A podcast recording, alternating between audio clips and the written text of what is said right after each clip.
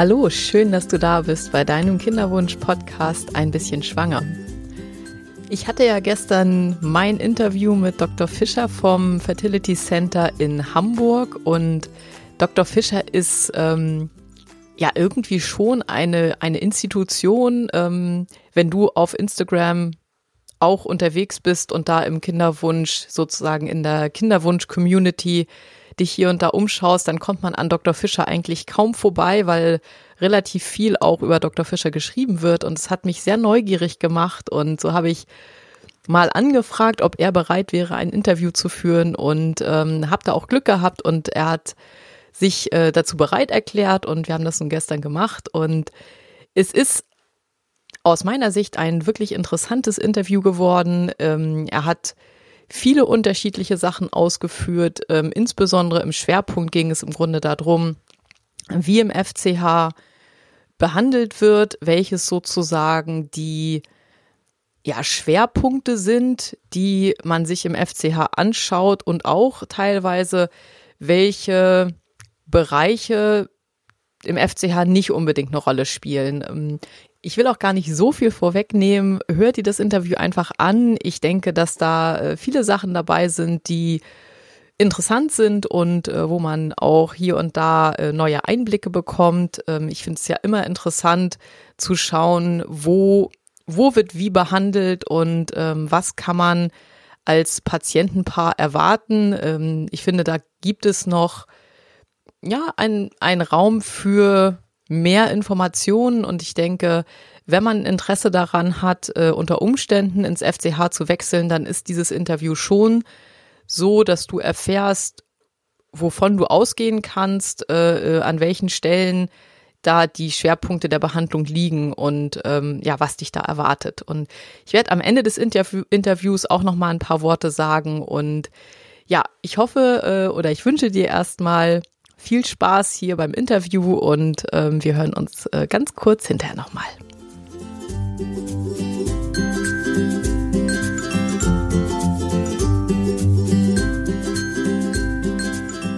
So, ich bin heute beim Interview bei Dr. Fischer hier im FCH in Hamburg. Ähm, ich freue mich ganz wahnsinnig doll, dass das möglich ist. Ähm, dafür bedanke ich mich auch schon im Voraus einmal, dass äh, Sie dazu bereit sind, ähm, mir hier ein Interview zu geben und den Fragen ihrer, erst glaube ich auch viele von ihren Patientinnen, aber auch andere, die sich fürs FCH interessieren und sicherlich für das interessieren, was sie anders machen, denn sie sind bei Instagram unglaublich bekannt. Also es gibt äh, auch den Hashtag Dr. Fischer oder Team Dr. Fischer und ähm, ist Ihnen das eigentlich bewusst? Nein, eigentlich nein. das ist halt so ein. Ich, ich, bin nicht aktiv in den sozialen Medien, von daher kriege ich das nicht mit. Ja, okay. Also es ist auf jeden Fall so, so bin ich auch äh, auf sie aufmerksam geworden, denn es ist ja nicht so üblich, dass ähm, ja, dass das ist für einen Arzt so ähm, so ein, ein, eine Leidenschaft gibt, wenn man das so nennen möchte. Also sie werden auch oft der Zauberer genannt und das heißt, sie machen definitiv irgendetwas richtig und ähm, ich habe ganz viele Fragen bekommen. Wahrscheinlich werden wir ähm, vielleicht nicht alle schaffen, ich muss mal schauen. Ähm, und das Erste, was natürlich äh, interessant ist, ist, wie sind Sie eigentlich dazu gekommen, Reproduktionsmediziner zu werden? Also es kam eigentlich von die Weiterbildung als Gynäkologe zu, zunächst und Geburtshelfer. Und äh, als ich äh, ein Jahr von meiner Ausbildung, äh, die in Münster an der Universität angefangen hat, in England verbracht habe, mhm. war in etwa die Zeit, wo die ersten Nachrichten über äh, außerkörperliche Befruchtung äh, weltweit, gerade in Deutschland, das erste Kind dann äh, gerade geboren, 1982. Mhm. Und äh, so fand ich das als sehr interessanter Bereich der Gynäkologie und Geburtshilfe. Und äh, da es noch sehr viel Pionierarbeit war zu dem Zeitpunkt, dachte ich, das ist etwas, wo ich mich jetzt äh, auch äh, handwerklich, weil man Punktion, Transfer muss man dann handwerklich geschickt sein, Ja. Und äh, trotzdem auch äh, sehr viel äh, Gedankenarbeit und äh, Erfahrung sammeln und Neues entwickeln und so weiter.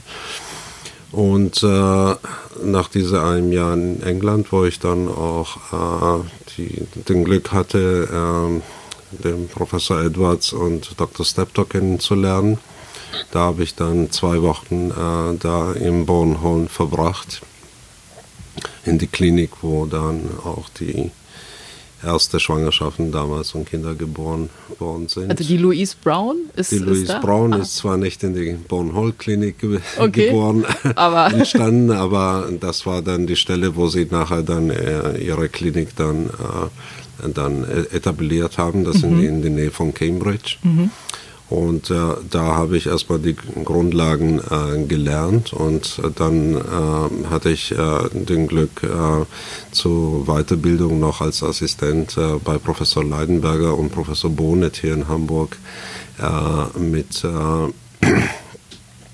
in Mannschaft aufgenommen zu werden. Und dann hatten wir äh, den Wunsch äh, seitens meiner beiden Professoren damals, dass wir so ein Zentrum für außerkörperliche Befruchtung im Rahmen der Kinderwunschzentrum der Professor Leidenberger da 1979 gegründet hat, äh, mit aufbauen sollen, da es ja dazu gehört.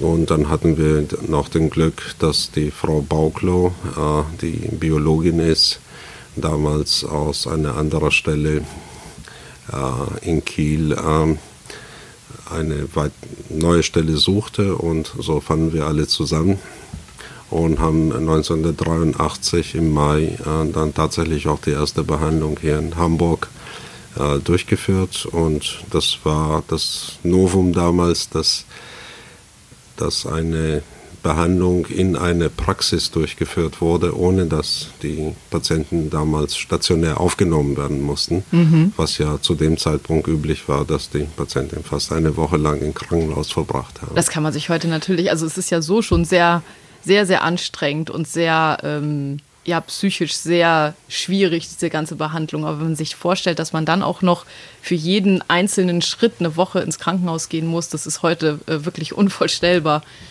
Ähm, und dann sind Sie aus der Position dann, haben Sie dann das FCH gegründet. Genau, da haben wir natürlich äh, bis äh, 1998 äh, da tätig gewesen. Die Gruppe wurde ja immer größer und der Bedarf immer größer natürlich. Ähm, und äh, aus verschiedensten Gründen äh, haben wir dann uns ähm, äh, noch zwei Kollegen von mir und ich persönlich, so die gesamte Mannschaft damals aus der äh, Zentrum in, in Hamburg-Altona uns getrennt und äh, umgezogen hier in der Innenstadt und das Fertility Center Hamburg quasi als neuen Name äh, gegründet. Die Mannschaft war natürlich gleich geblieben und seitdem sind wir hier in dieser Gebäuden und hier tätig und viele innovative Sachen äh, kamen dann auch aus äh, dieser Tätigkeit hier in diesem Zentrum, die weltweit erstmalig waren. Und äh, eine Kooperation mit Professor Schulze an der Universität Hamburg. Ähm, und somit sind wir dann ein Institut an der Universität geworden Mhm, okay.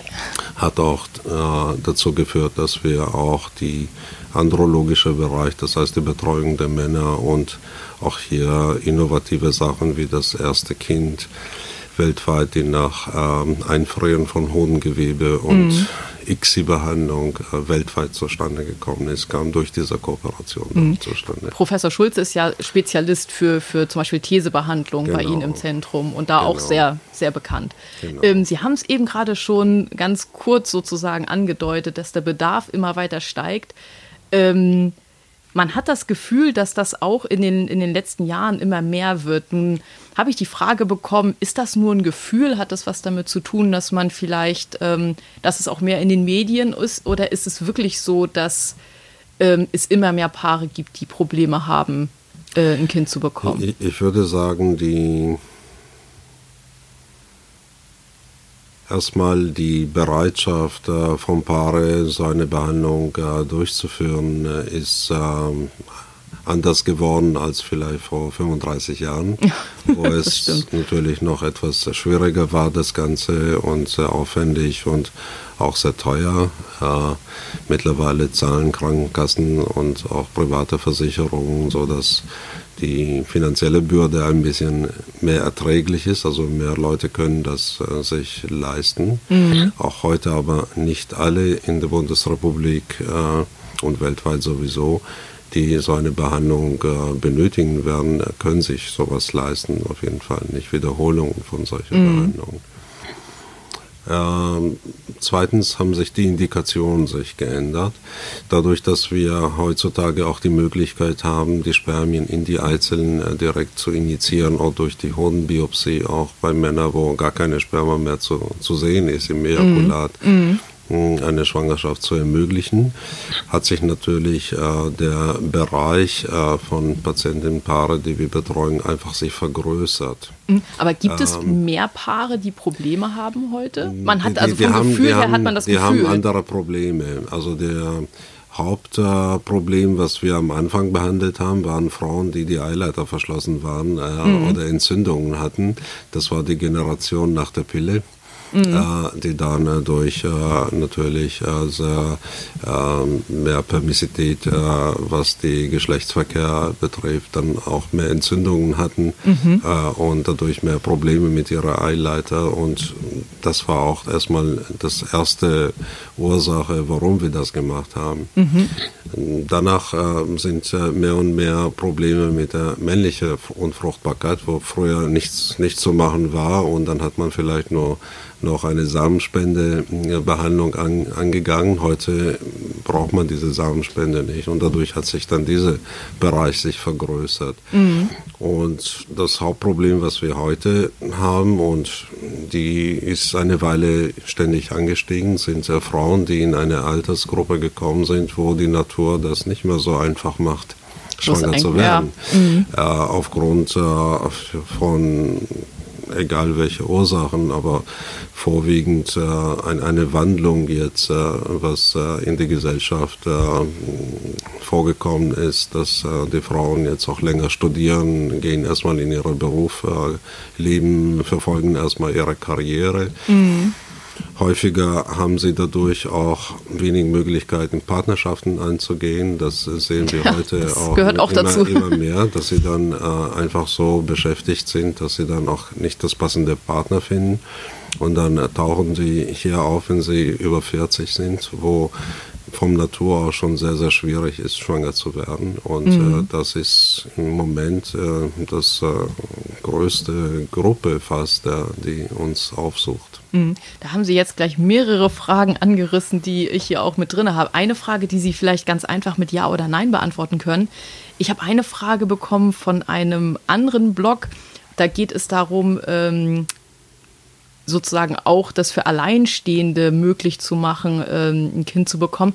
Machen Sie das hier im Fertility Center Hamburg? Also können sich auch Alleinstehende, die zum Beispiel über eine Samenspende. Ähm Alleinstehende in äh, Deutschland ist schwierig, äh, mhm. weil ähm, die Samenbänke mh, auf jeden Fall bis zu jetzigen Zeitpunkt äh, keinen Samen zur Verfügung gestellt haben, weil es gibt ja in dem Fall keinen Vater. Mhm. Und dann ist das nicht genau geregelt in der Bundesrepublik, äh, wer dann für das Kind äh, aufkommt, äh, okay. sofern die Mutter allein das nicht schafft. Und mhm. der Nächste, der da herangezogen wird, wird, wird dann, dann entweder der, der, Spender oder der Arzt oder die Samenbank, mhm. was ja zu sehr verwirrende äh, äh, rechtliche Probleme, äh, was äh, diese Angelegenheit betrifft, führt. Und von daher ähm, haben die Samenbänke auch keinen Samen zur Verfügung gestellt und die Rechtsanwälte haben davon abgeraten, solche Behandlungen durchzuführen, sodass mhm.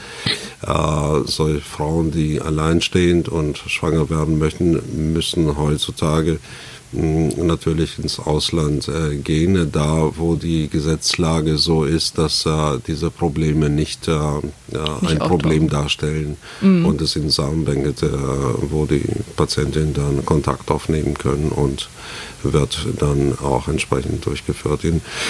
Wie das jetzt im Moment in Deutschland sein wird, nachdem diese Samenregistergesetz äh, sich äh, geändert hat, äh, weiß man noch nicht. Mhm. Äh, die Samenbänke zögern aber noch immer, was Alleinstehende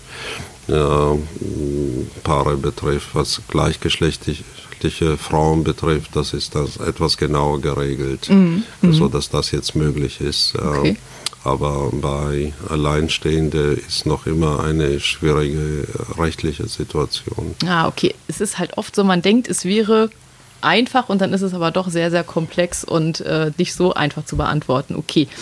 Ähm, auch allgemein zu, zu dem, was Sie gerade gesagt haben, dass die Frauen immer älter werden und man eben dann die, die Probleme hat, dass man ja, dass entweder die Eizellen schon so ein bisschen erschöpft sind oder insgesamt äh, die Situation nicht mehr so gut ist. Ähm, es ist ja oft so, dass das dann Frauen sind, die teilweise als, äh, als Low Responder ähm, ja, bezeichnet werden, wenn sie nicht mehr so auf die Stimulation reagieren. Wie, welche Möglichkeiten bieten Sie hier im FCH für diese Patientengruppe, ja, sozusagen die, die besten Chancen auszuschöpfen? Also, also die äh, Probleme sind zweierlei. Es ist nicht nur, dass zu wenig Eizellen da sind, mhm. sondern auch äh, die Eizellen genetisch nicht mehr normal sind. Ähm, das hat damit zu tun, dass eine Frau quasi zwei so, sozusagen Alterssituationen hat. Das eine ist äh, ihre biologische Alter des Eierstocks, was jetzt uns sagen würde, wie viel noch Reserve an Eizellen da sind. Das mhm. andere ist ihre chronologische Alter, was etwas über die genetische Qualität der Eizellen sagt. Und mhm. Die Kombination von beide, wenn das nach unten geht, der macht die Sache natürlich so schwierig, weil wenn man weniger Eizellen zur Verfügung hat und die Prozentsatz von Eizellen, die noch genetisch normal sind, auch sehr gering ist, dann ist das sehr schwierig, äh, mhm. eine Eizelle zu finden. Es gibt natürlich äh, verschiedene Möglichkeiten, wie man die Stimulation durchführt, äh, dass man versucht, äh, maximal einen Zyklus äh, jetzt, äh, was die Eye-Bleasing-Kontingent in diesem bestimmten Monat, das kann ja unterschiedlich sein von mhm. Monat zu Monat.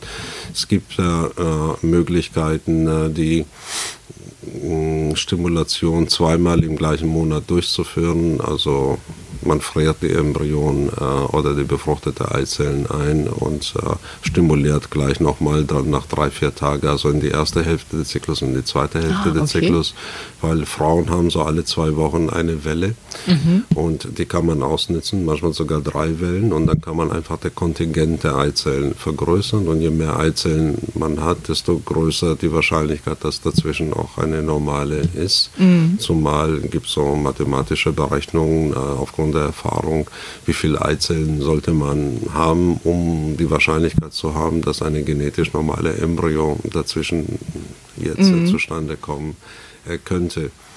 Das andere, was wir anbieten, ist, dass man eine genetische Untersuchung der befruchteten Eizellen vornimmt. Äh, das nennt man in Deutschland die Polkörpergenetische mhm. Diagnostik.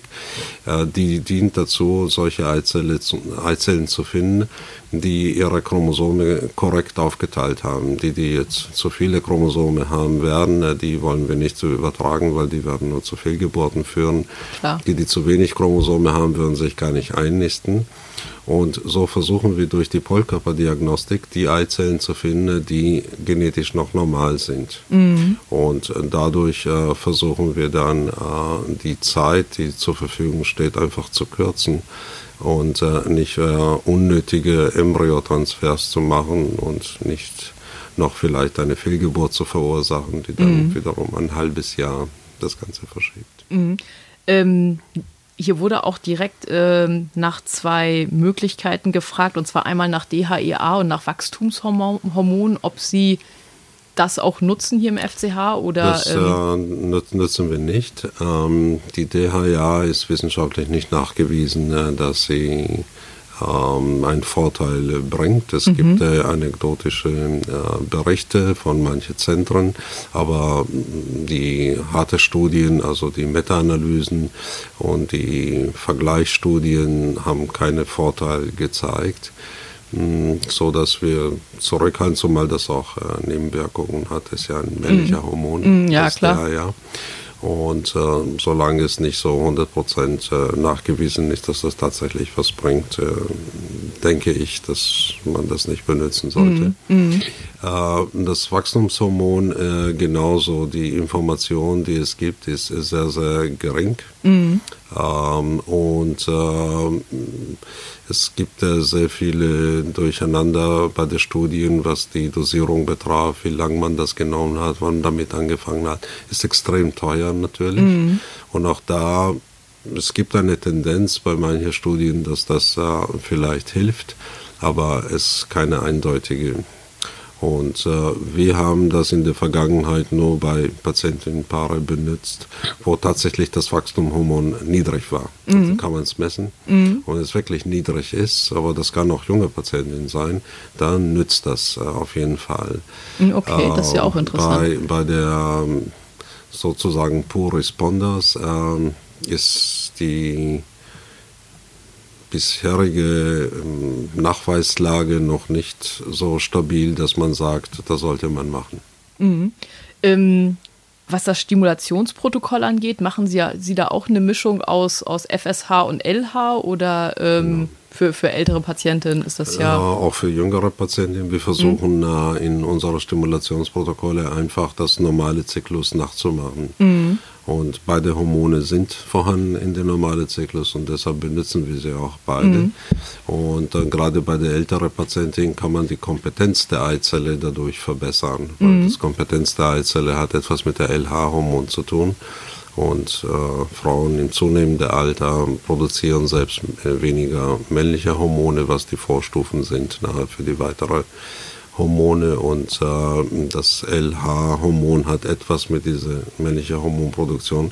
Deshalb war auch die Idee mit der DHA, äh, um da mhm. einzugreifen, aber das läuft uns durch andere Schienen ab und äh, nicht, nicht so, wie man das vielleicht sich vorgestellt hat. Mhm, ja. Ähm, Aber das kann äh, natürlich die Kompetenz der Eizelle erhöhen, gerade bei diesen Poor-Responders, die ältere Poor-Responders, mhm. so dass die Wahrscheinlichkeit, aus einer Eizelle dann doch eine Schwangerschaft zu haben, äh, steigt äh, dadurch, äh, obwohl man jetzt nicht mehr Eizellen haben würde, wenn man das benutzt. Und mhm. nicht nur die Stimulation, sondern auch die Art und Weise, wie wir den Eisprung auslösen und was wir dann in die zweite Hälfte machen, versuchen wir die Abläufe der Natur äh, anzugleichen und dadurch dann eine günstigere Ablauf und eine höhere Wahrscheinlichkeit, dass es zur Schwangerschaft kommt, die dann auch ausgetragen wird. Mhm. Ich habe noch einige Fragen bekommen zu Zusatzleistungen und zwar äh, teilweise relativ allgemein, was, was Sie sozusagen an Zusatzleistungen empfehlen würden. Da ist es wahrscheinlich so, dass es ja wahrscheinlich von Patientin zu Patientin unterschiedlich ist oder gibt es äh, äh, Zusatzleistungen, wo Sie sagen, ja, das ist bei vielen sinnvoll, wenn man das dazu nimmt zu einer ICSI-Behandlung oder IVF-Behandlung? Naja, es hängt äh, sicherlich sehr, wie Sie schon sagen, von der speziellen Eigenschaften der Patientin. Äh, wir empfehlen die Polkörperdiagnostik zu machen bei Frauen, die über 38 sind, weil mhm. da mm, ist das nachweislich hilfreich. Äh, man, man verändert dadurch jetzt nicht die Eizellen, also es gibt nicht bessere Eizellen dadurch. Aber, aber man muss weniger aber, versuchen sozusagen. Genau, man, man kann schneller zum Ergebnis kommen, weil man äh, kann solche Eizellen identifizieren, die dann helfen und nicht sich mit Eizellen zu beschäftigen, die dann vielleicht äh, nur zu viel Geburten oder gar nichts tun. Mhm. Ähm, also das wäre eine Möglichkeit, die davon abhängt. Dann sind Möglichkeiten, was mit der Sperma zusammenhängt, äh, zu sagen, zum Beispiel, wenn wir Verdacht haben, dass die mh, Zerbröselung des Erbguts in die Sperma, das nennt man DNA-Fragmentationsindex, mhm. erhöht sein kann, dann prüfen wir das. Es gibt die Möglichkeit, das zu prüfen. Und je nach Ergebnis äh, kann man auch entscheiden, inwieweit jetzt eine andere Art, eine ICSI durchzuführen, das sogenannte PIXI-Verfahren. Ja, mit oder, dem Hyaluron-Bindungstest. Genau. Mhm. Oder sogar bei sehr hoher Fragmentierung machen wir eine Hodenbiopsie, weil im, im Hoden selbst sind die Spermien nicht betroffen von dieser Fragmentierung. Mhm. Und es gibt teilweise Männer, die über 50, 60, 70, der höchste Wert, was wir hier gesehen haben, war 85 Prozent der Spermien betroffen.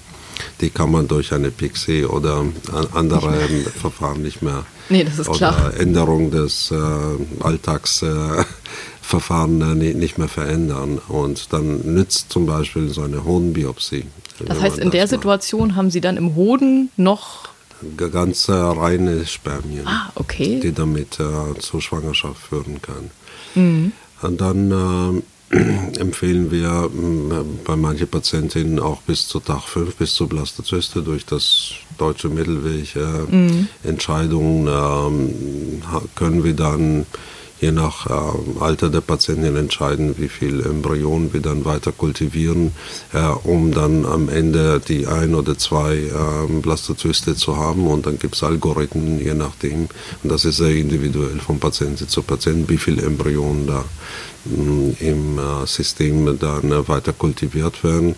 Wir bieten äh, ja, das äh, sogenannte Timelapse-System, das heißt, wir können unsere Embryonen äh, durch diese äh, Inkubationssystem beobachten, ohne dass wir sie rausnehmen. Das ist für die Embryonen schon mal besser. Ja, das kann man sich Und, gut vorstellen. Äh, wir haben Algorithmen, die wir hier entwickelt haben, äh, wonach wir erkennen können, welche, wenn wir zwei Blastozysten haben, äh, welche der bessere davon ist oder welche Embryo. Teilweise sehen wir ganz merkwürdige Zellteilungen, wo es klar ist, dann auch wenn das eine Blastozyste wird, daraus gar nicht eine Schwangerschaft werden kann. Mhm. Und so kann man wiederum ersparen, äh, ungünstige Embryonen zu übertragen. Ja, das ist natürlich ein ganz große ganz großer Vorteil, dass man jetzt die Möglichkeit hat, genau, da im Endeffekt genau. sich ein Video, also so ähnlich, das sind ja Fotos, glaube ich, die in bestimmten Abständen fünf, gemacht werden. Alle fünf Minuten wird mhm. jeder Embryo fotografiert und es werden die Zeitschienen registriert äh, mhm. durch den Computersystem und da gibt es einen Algorithmus, der hier herausgearbeitet wurde. Wann sich welche. Wo, wonach wir wissen, äh, wer, man vergleicht diese Embryo zu so einer Cloud von Embryonen. Mhm äh, mit der Information, wo wir wissen, dass daraus Schwangerschaften entstanden sind und dadurch ergibt sich ein Punktesystem, woraus wir wissen, welcher Embryo jetzt besser ist als der andere. Wow. Okay. Und äh, nur zum Beispiel, wenn wir ein Embryo haben, die bei uns die höchste Punkte hat, also zwischen 80 und 100 Punkte, 100 wäre mhm. das Maximum, dann ist die Wahrscheinlichkeit, wenn wir diese Embryo zurückgeben, bei über 70 Prozent, dass er sich einnistet. Mhm. So dass wir dann dadurch natürlich äh, etwas genauer genauer sagen können, welche hat die größte Chance, mhm. wenn wir jetzt mehr als nur eins haben zur mhm. Verfügung. Das ist natürlich ähm, also auf jeden Fall etwas, wo man sagen kann, dieses System bietet einem da ganz neue Möglichkeiten, die es Natürlich. ja vorher nicht gegeben aber, hat, wo der Biologe auch, einmal am Tag genau. raus, raufgeguckt hat. Aber auch für den Embryon ist dann natürlich schon, ja, schon allein noch, noch ohne diese Punktesystem und das Algorithmen. Ja, dadurch, äh, dass es keine. Die, die Inkubationssystem ist besser, mhm. dadurch, dass man ihn nicht ständig rausnehmen muss. Allein schon die Temperatur kann ich mir gut also vorstellen, dass jede das nicht Schwankung gut ist. und so weiter ist für den Embryo natürlich nicht so gut. Mhm. Und dann natürlich kann man, sollte man Kryokonservierungsmöglichkeiten in Anspruch nehmen, weil das äh, gibt die Möglichkeit, mehr befruchtete Eizellen dann zu probieren und man erspart einem die wiederholte Stimulation, Punktion. Auch wenn die Risiken klein sind, äh, sind sie trotzdem da. Und dann ist das für das Paar schonend.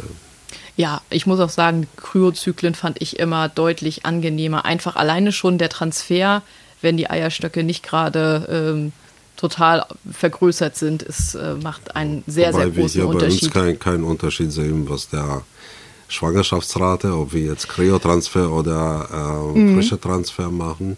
Äh, da sehen wir keinen Unterschied. Nein, aber alleine fürs, also fürs, ähm, wie es einem geht. Für das einem persönlich ist das natürlich mhm. angenehmer, wenn er nicht punktiert und stimuliert ja. wird. Und, Auf jeden Fall. Und äh, sich äh, so aufgedunsen fühlt. Ja. Mhm. Also das ähm, äh, insofern ja, Kryo, das macht auf jeden Fall Sinn. Mhm. Ähm, ich habe noch ja, zwei, drei Fragen bekommen und zwar, das haben Sie eben auch schon kurz ähm, mit äh, angesprochen, ähm, wenn es nicht zu einer Einnistung kommt oder auch Fehlgeburten. Das ist ja im Endeffekt das sind die Situationen, die man sich natürlich oder die immer so der Albtraum sind, äh, wenn man in diesem ganzen, in diesen ganzen Behandlungszyklen ist und dann hat es geklappt und dann hat es ähm, wieder nicht geklappt. Ähm, und dann habe ich einmal eine Frage bekommen, da geht es darum, ob Sie oder beziehungsweise wann Sie Partnerimmunisierung empfehlen würden und ähm, ob das, also ob Sie sozusagen entweder eine Partnerimmunisierung oder so etwas wie Immunglobuline oder Intralipid in so einer Situation empfehlen würden, beziehungsweise wann Sie das empfehlen würden. Also ich würde das gar nicht empfehlen. Also äh. immunologische Behandlungen äh, und äh, Ursachen sind sicherlich eher extrem selten. Äh, die ganze Behandlung, die heute da angeboten werden, von Immunisierung bis zu Immunglobulin und Intralipide und so weiter und so fort, äh, sind wissenschaftlich nicht nachgewiesen. Es gibt keine feste Grundlage, die sagt, dass das auch tatsächlich so wirkt und dass man das so machen soll. Zumal dass auch die Analysen, äh, die aus dem Blut gemacht werden, nicht genau das entsprechen, was in die Gebärmutter sich abspielt. Und auch in die Gebärmutter, wenn man nach der Immunologie sucht, äh, sind die Informationen heute sehr mager. Mhm. Äh, man muss eher mehr auf häufigere Sachen mal nachgucken, zum Beispiel eine Chromosomenanalyse bei dem Paar durchzuführen und Translokation oder andere Strukturprobleme der Chromosome auszuschließen. Man soll äh, die DNA-Fragmentation der Spermien prüfen, weil das wird nicht regelmäßig durchgeführt. Und da können auch Probleme dann entsprechend Implantationsfehler und äh, wiederholte Fehlgeburten verursachen. Und man darf die Gebärmutterschleimhaut nicht vergessen. Da kann die Implantationsfenster verschoben sein. Da hilft zum Beispiel der ERA-Test, das herauszufinden. Äh, chronische Endometritis, äh, also chronische Entzündungen in die Gebärmutterschleimhaut können das auch verursachen. Das heißt, da würde man eine Bauchspiegelung dann nein, nein, machen das oder? Gar nicht. Das kann im Rahmen der ERA-Test kann man das auch mit äh, in die Biopsie mit ah. Okay. Man sieht, ob da von pathogene Keime äh, entsprechende Marker festzustellen sind. Erbanlagen noch nach, nachzuweisen ist. Mhm. Man kann das Mikrobiom äh, in die äh, Schleimhaut, in die Gebärmutter prüfen, ob der entsprechend ist, wie es sein soll. Äh, früher hat man nach Plasmazellen, also das sind so Veränderungen in die Zellen, in die Gebärmutterschleimhaut, die häufig bei einer chronischen Entzündung festzustellen sind.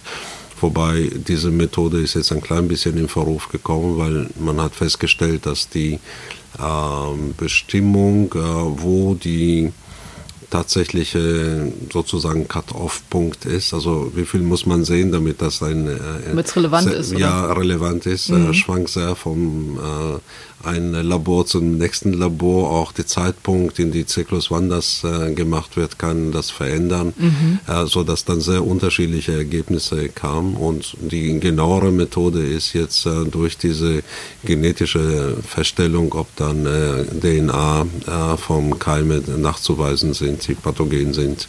Äh, und das kann man im Zusammenhang sogar mit der ERA-Test in einer Biopsie dann feststellen. Mhm äh, gibt es äh, bei wiederholten Fehlgeburten auch äh, die Möglichkeit, äh, den Gerinnungsstatus zu prüfen. Da gibt es auch bestimmte Situationen, die damit assoziiert sind, dass häufige Fehlgeburten, sogar Frühfehlgeburten zustande kommen.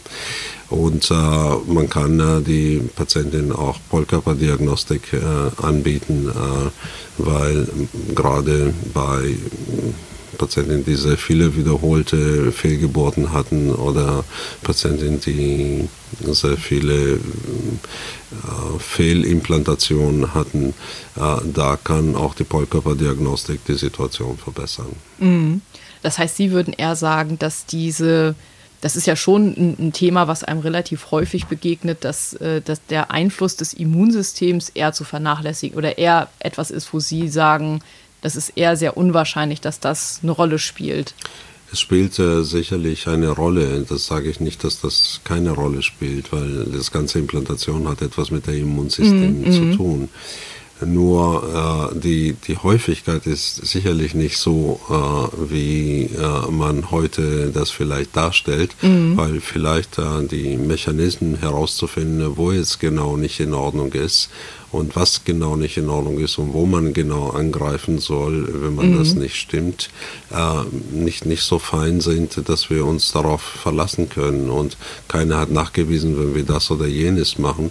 Die Medikamente, die da benutzt werden, sind mhm. nicht dafür gedacht, die sind für völlig was anderes gedacht. Mhm. mhm. Und man nützt, nützt sie sozusagen auf Label. Ja, ja. Das heißt, da man benutzt sie für irgendwas, was sie eigentlich gar nicht gedacht waren und man hofft, dass da irgendeine Änderung da zu mhm. sagen kommt, aber das ist im Prinzip noch mehr oder weniger als Experiment, muss man sagen, wenn man nicht eindeutig festgestellt hat, das wirkt mhm. oder das trifft. Das heißt, im Endeffekt haben wir eine Situation, wo noch viel geforscht werden muss, um dann zu so gucken, was wirkt so wie und was ähm, ja, und was kann die Hoffnung, genau. die man da vielleicht mit verbindet, auch wirklich ja. ähm, das, das große Problem ist in der Reproduktionsmedizin, dass äh, die Zeit nicht, nicht immer ausreicht, abzuwarten, was die Forschung sagt. Mhm. Weil das Paar, der jetzt betroffen ist, der, der will das heute wissen. Ja, hat die Zeit nicht, nicht. nicht noch fünf Jahre warten, bis vielleicht mal ein Ergebnis da ist und dadurch äh, sind alle unter Druck. Also das Patientenpaar ist unter Druck, der Arzt, der behandelt, ist unter Druck mhm. und möchte irgendwas jetzt machen. Und dann versucht man bestimmte Sachen äh, durchzuführen und man hat gewisse Theorien vielleicht, warum das helfen könnte. Mhm. Und dann hilft das vielleicht in einem Paar, wo man jetzt nicht weiß, ob das nur per Zufall war, dass gerade die Schwangerschaft eingetreten ist, nur weil man das gemacht hat. Aber ist auch schwer, dann ist ja schwer ist das zu nur sagen. eine anekdotische Assozi mhm. Assoziation. Und äh, dann äh, sagt man, gut, wenn man bei denen klappt, dann klappt vielleicht auch beim nächsten. Und so entstehen dann Behandlungen, die, das hat man früher tonnenweise Aspirin gegeben, äh, dann hat man tonnenweise äh, was anderes gegeben. Und dann hat man das gemacht und jenes gemacht und äh, heute spricht kein Mensch mehr darüber. Und, äh, wobei, wobei man ja sagen muss, dass es ja trotzdem nachvollziehbar ist, dass man es probiert hat. Weil derjenige, der da jetzt gerade zu diesem Zeitpunkt das Problem hat, der, äh, wenn man irgendwann an dem Punkt ist, dass man jetzt irgendwie den dritten, vierten, fünften, sechsten Versuch probiert hat und dann funktioniert es trotzdem nicht, greift man ja an irgendeiner Stelle nach jedem Strohhalm. Das ist natürlich auch so ein bisschen das Problem. Das, das ist äh, sicherlich so ähm, äh, zu erklären. Aber trotzdem äh, gibt es, denke ich, eine gewisse Verantwortung, äh, dass man jetzt nicht einfach so rumexperimentiert. Vollkommen klar, äh, ja. Sondern man versucht doch äh, erstmal die Sachen zu machen, A, was häufiger sind mhm. und äh, B, wo es nachgewiesen ist, dass das äh, hilft. Mhm. Und da sollte man, denke ich, als Erste gucken. Ich mhm. habe auch Patientinnen hier äh, zur Behandlung bekommen, die schon, weiß ich nicht, welche Behandlungen mit Intralipide und äh, äh, an der Gebärmutterschleimhaut gekratzt wurde und äh, so weiter, aber hat keine nachgeguckt, äh, ob die Chromosomen gestimmt haben. Mhm. Und äh, stellte das. sich heraus, dass das da, da das Problem war. Mhm. Ja, das ist ja, wenn, da, wenn es kein Problem mit dem, also wenn, wenn man sozusagen keine Problemlage an dem Punkt hat, dann bringt einem natürlich auch das Aspirin oder das Intralipid oder die Immunglobuline ja nichts, weil ähm, wenn, dann wenn läuft das, das natürlich die, ins Leere. Wenn das nicht die Ursache ist, dann wird das genau, auch nicht helfen. Das ist klar. Und deshalb muss erstmal eine sehr genaue Diagnostik gemacht werden. Man muss sich überlegen, man muss gucken, wo das, was noch untersucht werden kann, untersucht werden soll. Mhm. Und äh, da, das soll, denke ich, als Erste passieren. Und mhm. das ist das, was wir hier verfolgen. Wenn ein Paar kommt, dann gucken wir, wo die Lücken sind und versuchen erstmal die Lücken zu schließen. Das heißt, wenn, wenn ein Paar jetzt neu bei Ihnen startet, wie sieht, haben Sie so eine Art Fahrplan? Was wird als erstes gemacht? Und wenn es dann irgendwie beim ersten, zweiten Mal nicht klappt, dann legen wir noch mit der und der und der Diagnostik nach? Kann man da, können Sie da sowas ja, sagen? Es gibt, es gibt so ein paar Grunddiagnostik-Sachen, die wir dann vor erster Behandlung äh, erstmal grundsätzlich durchführen. Mhm. Und äh, das allererste, was ich mache, sofern es möglich ist, äh, wegen der Entfernung, ist, dass ich mir einen Zyklus einmal angucke, wie diese Frau überhaupt funktioniert. Mhm. Äh, die Frauen ist nicht äh, one size fit all. Also äh, die sind unterschiedlich und äh, man muss mal gucken, wo hat diese Frau jetzt ihre Eisprung, wie groß wird diese Follikel da, wie, wie läuft das da genau ab und so weiter. Man kann sehr viel lernen. äh, wenn man den Zyklus guckt, zur richtigen Zeitpunkt, entdeckt man zum Beispiel, dass vielleicht die Frau verschlossene Eileiter hat, die voll mit Flüssigkeit sind. Äh, das sehen Sie nur in einer bestimmten Phase im Zyklus. Mhm. Wenn Sie immer nach dem Eisprung gucken, äh, dann werden Sie das gar nicht sehen. Und das kann schon mal zum Beispiel das Problem sein, warum diese Frau gar nicht schwanger wird. Mhm. Auch mit außerkörperlicher Befruchtung wird sie nicht schwanger. Mhm. Man muss die Eileiter in dem Fall entfernen, weil das, das wird anders nicht werden.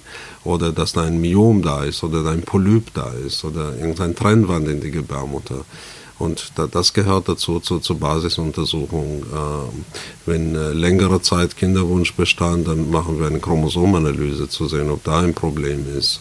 Ähm, bei ICSI-Behandlung machen wir das grundsätzlich. Mhm äh, Spermaanalyse, wenn wir hören wir die Vorgeschichte des Mannes und wenn wir denken, dass da die Möglichkeit sein könnte, dann bestimmen wir gleich von vornherein die DNA-Fragmentierung und mhm. warten wir nicht erstmal bis drei Behandlungen daneben laufen.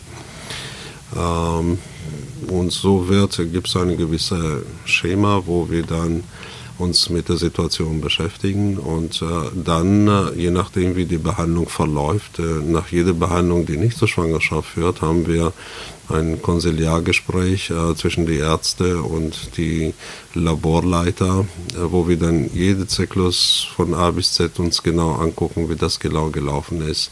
Wo sehen wir Möglichkeiten, was zu verändern an der Grund dessen, was gelaufen oder gibt es eine diagnostische Maßnahme, die dann notwendig ist aufgrund des, was wir gesehen haben. Und das machen wir bei jedem Patienten, jede Woche setzen wir zusammen.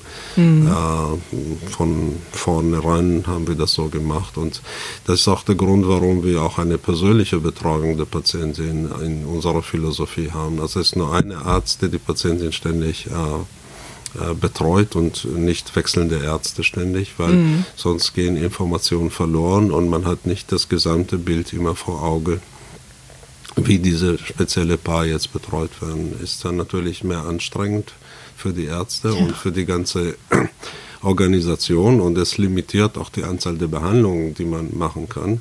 Aber ich glaube, es ist trotzdem sehr, sehr wichtig, dass Aber man das, äh, Bezug das hat. ist, denke ich, eine, also für die Patienten ist es natürlich netter, wenn es immer nur ein Gesicht äh, zu sehen ist, aber unabhängig davon jetzt für die Qualität der Behandlung ist das sehr wichtig, mhm. weil die Information ist immer fließend da und geht nichts verloren. Und ich, wenn ich eine Ultraschall mache und mir die Eierstöcke habe, dann habe ich auch im Hinterkopf, äh, wie das vielleicht im Zyklus davor war und kann ich vergleichen oder wie das dann vorgestern war und dann sehe ich das besser, als nur irgendeine Zahl auf dem Papier aufgeschrieben ist. Ja, das kann man gut nachvollziehen. Ja.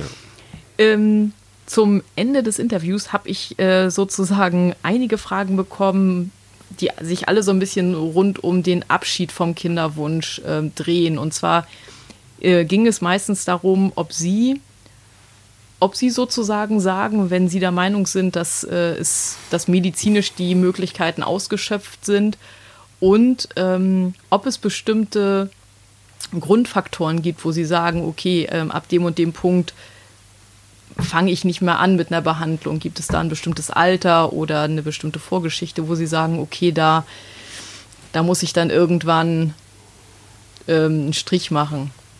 Also erstmal ist die Philosophie des Hauses, wir behandeln jeder, der durch die Tür reinkommt. Mhm. Also mindestens sprechen wir und untersuchen wir. Mhm. Und wenn wir die Ergebnisse haben, sprechen wir über die Prognose und über die Strategie einer Behandlung. Mhm. Heute muss man über eine Behandlungsstrategie sprechen, weil wir wissen, dass viele Faktoren, gerade die Anzahl der Eizellen, äh, eine Rolle spielen. Und wenn jemand die Möglichkeit hat, nur zwei, drei Eizellen pro Zyklus zu produzieren, aber braucht 20, dann muss ich mit ihm nicht über zwei, drei Eizellen sprechen, sondern über 20. Mhm. Und wie, wie, wie, kommen wir dazu? Mhm. Äh, wichtig ist für uns, dass wir dem Paar oder dem Patientenpaar informieren, wie die Prognose ist und welcher Aufwand sie betreiben müssen, um zu Erfolg näher zu kommen. Mhm.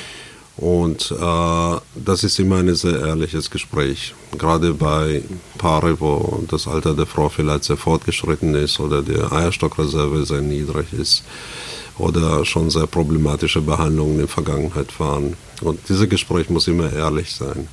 Und am Ende des Tages entscheidet das Patientenpaar, ob er diese Reise mit uns gemeinsam angehen möchte oder wie weit er die, die Reise fortführt, wenn er merkt, dass das äh, jetzt nicht geht. Mm, wir haben Patientenpaare, die wegen einer halben Prozent noch bereit sind, die Behandlung zu machen, aber wissen, dass das nur einen halben Prozent sind, aber sagen, das ist noch immer mehr als null. Und es gibt Patientinnen, die schon bei 20 Prozent sagen, es ist äh, nicht das, was wir uns äh, vorstellen, oder es ist sehr belastend oder das machen mhm. wir nicht oder es ist zu viele Behandlungen und es gibt tausend und eine Sachen. Wir können nicht behandeln und dann muss ich sagen, es geht nicht, wenn es keine Eizellen mehr da sind. Dann, dann geht es nicht mehr. Ja, okay, Oder wenn klar. wir keine Sperma nicht mal im Hodenbiopsie finden, also da, dann geht es nicht mehr. Dann mhm. müssen Alternativen äh, über, überdacht werden. Auch wenn wir jetzt wiederholte Mal äh, mit Hilfe der Polkörperdiagnostik feststellen, dass alle Eizellen genetisch nicht normal sind. Trotzdem besprechen wir mit der Patientin, weil jeder Zyklus ist anders und man kann nicht die Patientin sagen, äh, wenn sie jetzt zweimal alle Eizellen nicht in Ordnung waren, dann können sie nicht mehr schwanger werden. Mhm. Das kann man nicht sagen. Mhm. Man kann sagen, dass das jetzt mehr eine Zufallsituation ist, also Schwangerschaften können noch passieren, aber es ist eine Zufallssituation und wir haben noch Patientinnen, also meine Beispielpatientin ist eine Professorin irgendwo aus Mitteldeutschland, die hat sich ausgedacht, die kam, die war 43 und die hat gesagt, nach der zweiten Behandlung, wo ich es gesagt habe, also jetzt ist schon zweimal alle Eizellen nicht normal sind, was machen wir jetzt weiter? Sie können entscheiden, weiterzumachen oder vielleicht andere Wege zu gehen, hat sie gesagt, nein. Ich habe mit meinem Mann ausgerechnet, wir machen zehn Behandlungen. Dafür habe ich die, das Geld gesammelt oh, und wow. dafür haben wir Geld und das belastet uns nicht und das machen wir. Und da, da, hat sie stur eine Behandlung nach der anderen durchgeführt. Sechs Behandlungen passierte nichts. Und in der siebten Behandlung war der richtige Embryo dazwischen. Und heute läuft sie mit einem kleinen Mädchen äh, die Straßen entlang.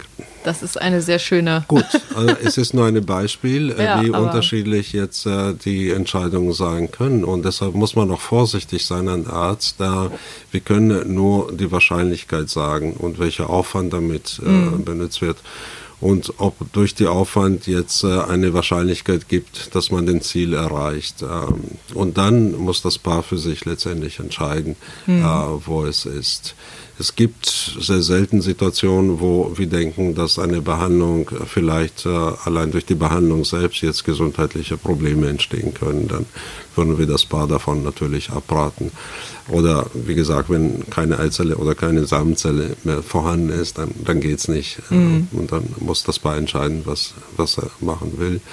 Oder gibt es das äh, seltene Sachen, äh, also äh, wahrscheinlich angeborene Sachen, wo die Eizellen äh, in so einem Zustand sind, dass daraus äh, durch die genetische äh, Vorgabe gar, gar, nicht niemals was passieren kann. Mhm. Das kann man manchmal sehen anhand ein oder zwei Behandlungen. Dann sieht man zum Beispiel Eizellen, die die Reife gerade plötzlich stoppen oder Eizellen, die nicht in der Lage sind, sich zu befruchten. Dann nach zweimal äh, muss man es nicht zehnmal versuchen, natürlich, mm. um das mm. zu finden. Heutzutage kann man sogar einen Gentest äh, machen und zu sehen, ob man so eine Mutation vorhanden ist, weil das ist festgestellt worden, dass mm. dann solche Assoziationen, aber das sind seltene Sachen. Okay. Ähm, Dr. Fischer, vielen, vielen Dank für Ihre Zeit, äh, dafür, dass Sie ähm, die ganzen Fragen, ähm, ich glaube, ich habe zumindest, äh, ich glaube, ich habe alle durch. Äh, das freut mich sehr und ähm, ich glaube, da waren sehr, sehr viele interessante ähm, Fakten dabei, sehr interessante Einblicke, die Sie hier heute gegeben haben und ähm, dafür bedanke ich mich ganz herzlich. Sehr gerne.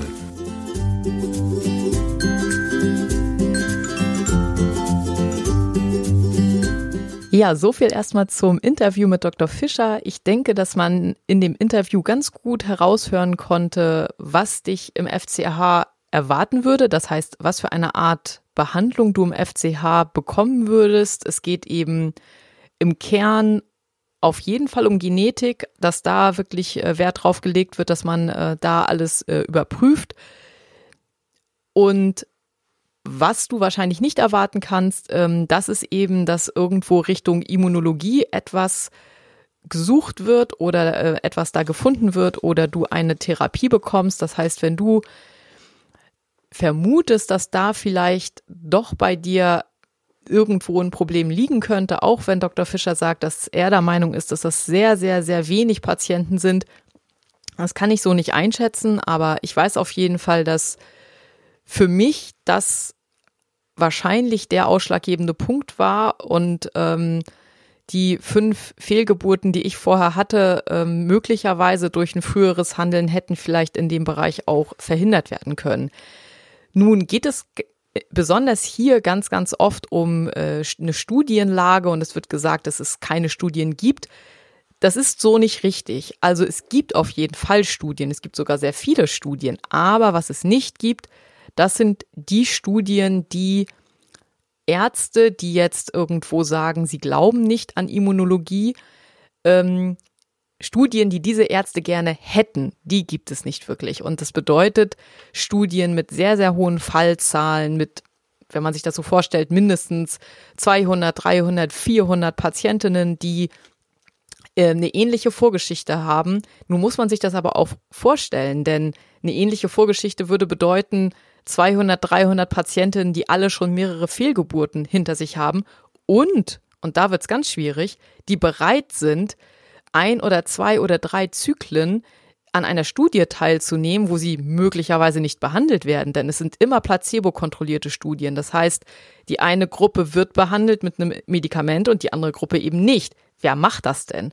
Also, wenn ich schon viele Fehlgeburten hinter mir habe und ich sozusagen denke, okay, vielleicht habe ich hier oder da noch eine Chance, dann würde ich diese Chance oder diese Zeit, die ich noch habe, nicht in einer Studie vertun. Und das ist nämlich das ganz große Problem und das ist einer der Gründe, weswegen sich im Bereich der Immunologie schon seit oh, jetzt ungefähr 20 Jahren fast nichts tut. Das stimmt nicht ganz. Natürlich, es gibt Studien, aber die Studien sind nie so, wie die Kritiker sie gerne hätten. Ähm, nur mal um eine Studie zu er, ähm, erörtern, die aus dem Jahr 2009 stammt oder 2009 äh, veröffentlicht wurde. Ähm, da wurde auch geguckt, wie verschiedene Therapieansätze im Bereich der Immunologie wirken. Und es gab vier Gruppen. Ähm, eine Gruppe, wo gar nichts gemacht wurde, eine Gruppe, wo ähm, mit einem TNF-Alpha-Blocker gearbeitet wurde, ein, ähm, eine Gruppe, wo TNF-Alpha-Blocker und Immun, äh, Immunglobuline gegeben wurden und eine Gruppe, wo nur Immunglobuline gegeben wurden. Und in dieser Studie ist halt herausgefunden worden, dass in der Gruppe, in der gar nichts gemacht wurde, keine Frau schwanger wurde. In der Gruppe mit TNF-Alpha-Blocker sind 50 Prozent schwanger geworden. In der Gruppe mit Immunglobulin sind 52 Prozent schwanger geworden und in der Gruppe mit Immunglobulin und TNF-Alpha-Blocker sind 73 Prozent schwanger geworden. Äh, beziehungsweise das waren jetzt die äh, Lebendgeburtenraten sogar. Also jetzt nicht nur die Schwangerschaftsrate, weil die bringt ja auch bei äh, wiederholten Fehlgeburten gar nicht wahnsinnig viel, sondern das war jetzt die Lebendgeburtenrate, wo eben wirklich Kinder zur Welt gekommen sind. Ich muss zugeben, als Patientin reicht mir diese Studie, wo ich sehe, bei denjenigen, die eine ähnliche Geschichte haben wie ich, hat es auf jeden Fall einen Effekt gehabt. Und ähm, das sollte man hier wirklich im Kopf behalten, dass es nicht so ist, dass es keine Studien gibt. Es gibt nur nicht die Studien, die die Kritiker gerne hätten. Und ähm, dann muss man halt schauen, mit welcher, aus welcher Perspektive man auf dieses Problem schaut. Schaut man aus der Perspektive, dass man sagt, wir machen nur Sachen, die hundertprozentig sicher sind und hundertprozentig bewiesen? Oder schaut man und überlegt, wo gibt es vielleicht Chancen und wo kann man etwas probieren, was in Bezug auf die Nebenwirkungen äh, äh absolut ja, überschaubar ist. Also das ist jetzt nichts, wo man riesige Risiken eingeht, sondern es ist von den Nebenwirkungen her überschaubar und ähm, es hat auf jeden Fall bei ähm, Patientinnen, die zum Beispiel eine äh, Geschichte von mehreren Fehlgeburten haben, da hat es auf jeden Fall Auswirkungen oder kann es sehr wahrscheinlich Auswirkungen haben. Und ähm, das wollte ich noch so ein bisschen in den richtigen Kontext stellen, weil man kann nicht grundsätzlich sagen, dass es dass es vollkommen klar ist, dass es da keine Wirkung gibt und keine Studien gibt und so weiter. Das stimmt eben nicht, sondern es gibt Studien, aber es gibt nicht die ideale Studie, die man da gerne hätte. Genau, das ist jetzt sehr, sehr lange geworden. Ähm, falls du noch zuhörst, ähm, freue ich mich darüber. Ähm, ich freue mich auch drüber, wenn du zum Beispiel ähm, unter den Post bei Instagram vielleicht schreibst, was du aus diesem Interview mitgenommen hast, äh, wie du vielleicht die Situation siehst und ähm, ja, schau dir, wenn du magst, das ähm, Video auf YouTube an. Da, ähm, da kannst du dir auch nochmal ein visuelles Bild von Dr. Fischer machen und ähm, auch wenn wir nicht unbedingt äh, absolut die gleichen ähm, ja den gleichen Mindset vertreten, was jetzt die Kinderwunschbehandlung angeht, äh, fand ich das Gespräch mit Dr. Fischer sehr, sehr interessant und es hat auf jeden Fall Spaß gemacht. Und ja, äh, ich hoffe, dir hat es auch Spaß gemacht und ich wünsche dir wie immer ähm, heute einen schönen Tag und äh, wir haben heute Freitag, das heißt, es geht Richtung Wochenende. Äh, so wünsche ich dir auch einen schönen Start ins Wochenende und wie immer alles Liebe, deine Katharina.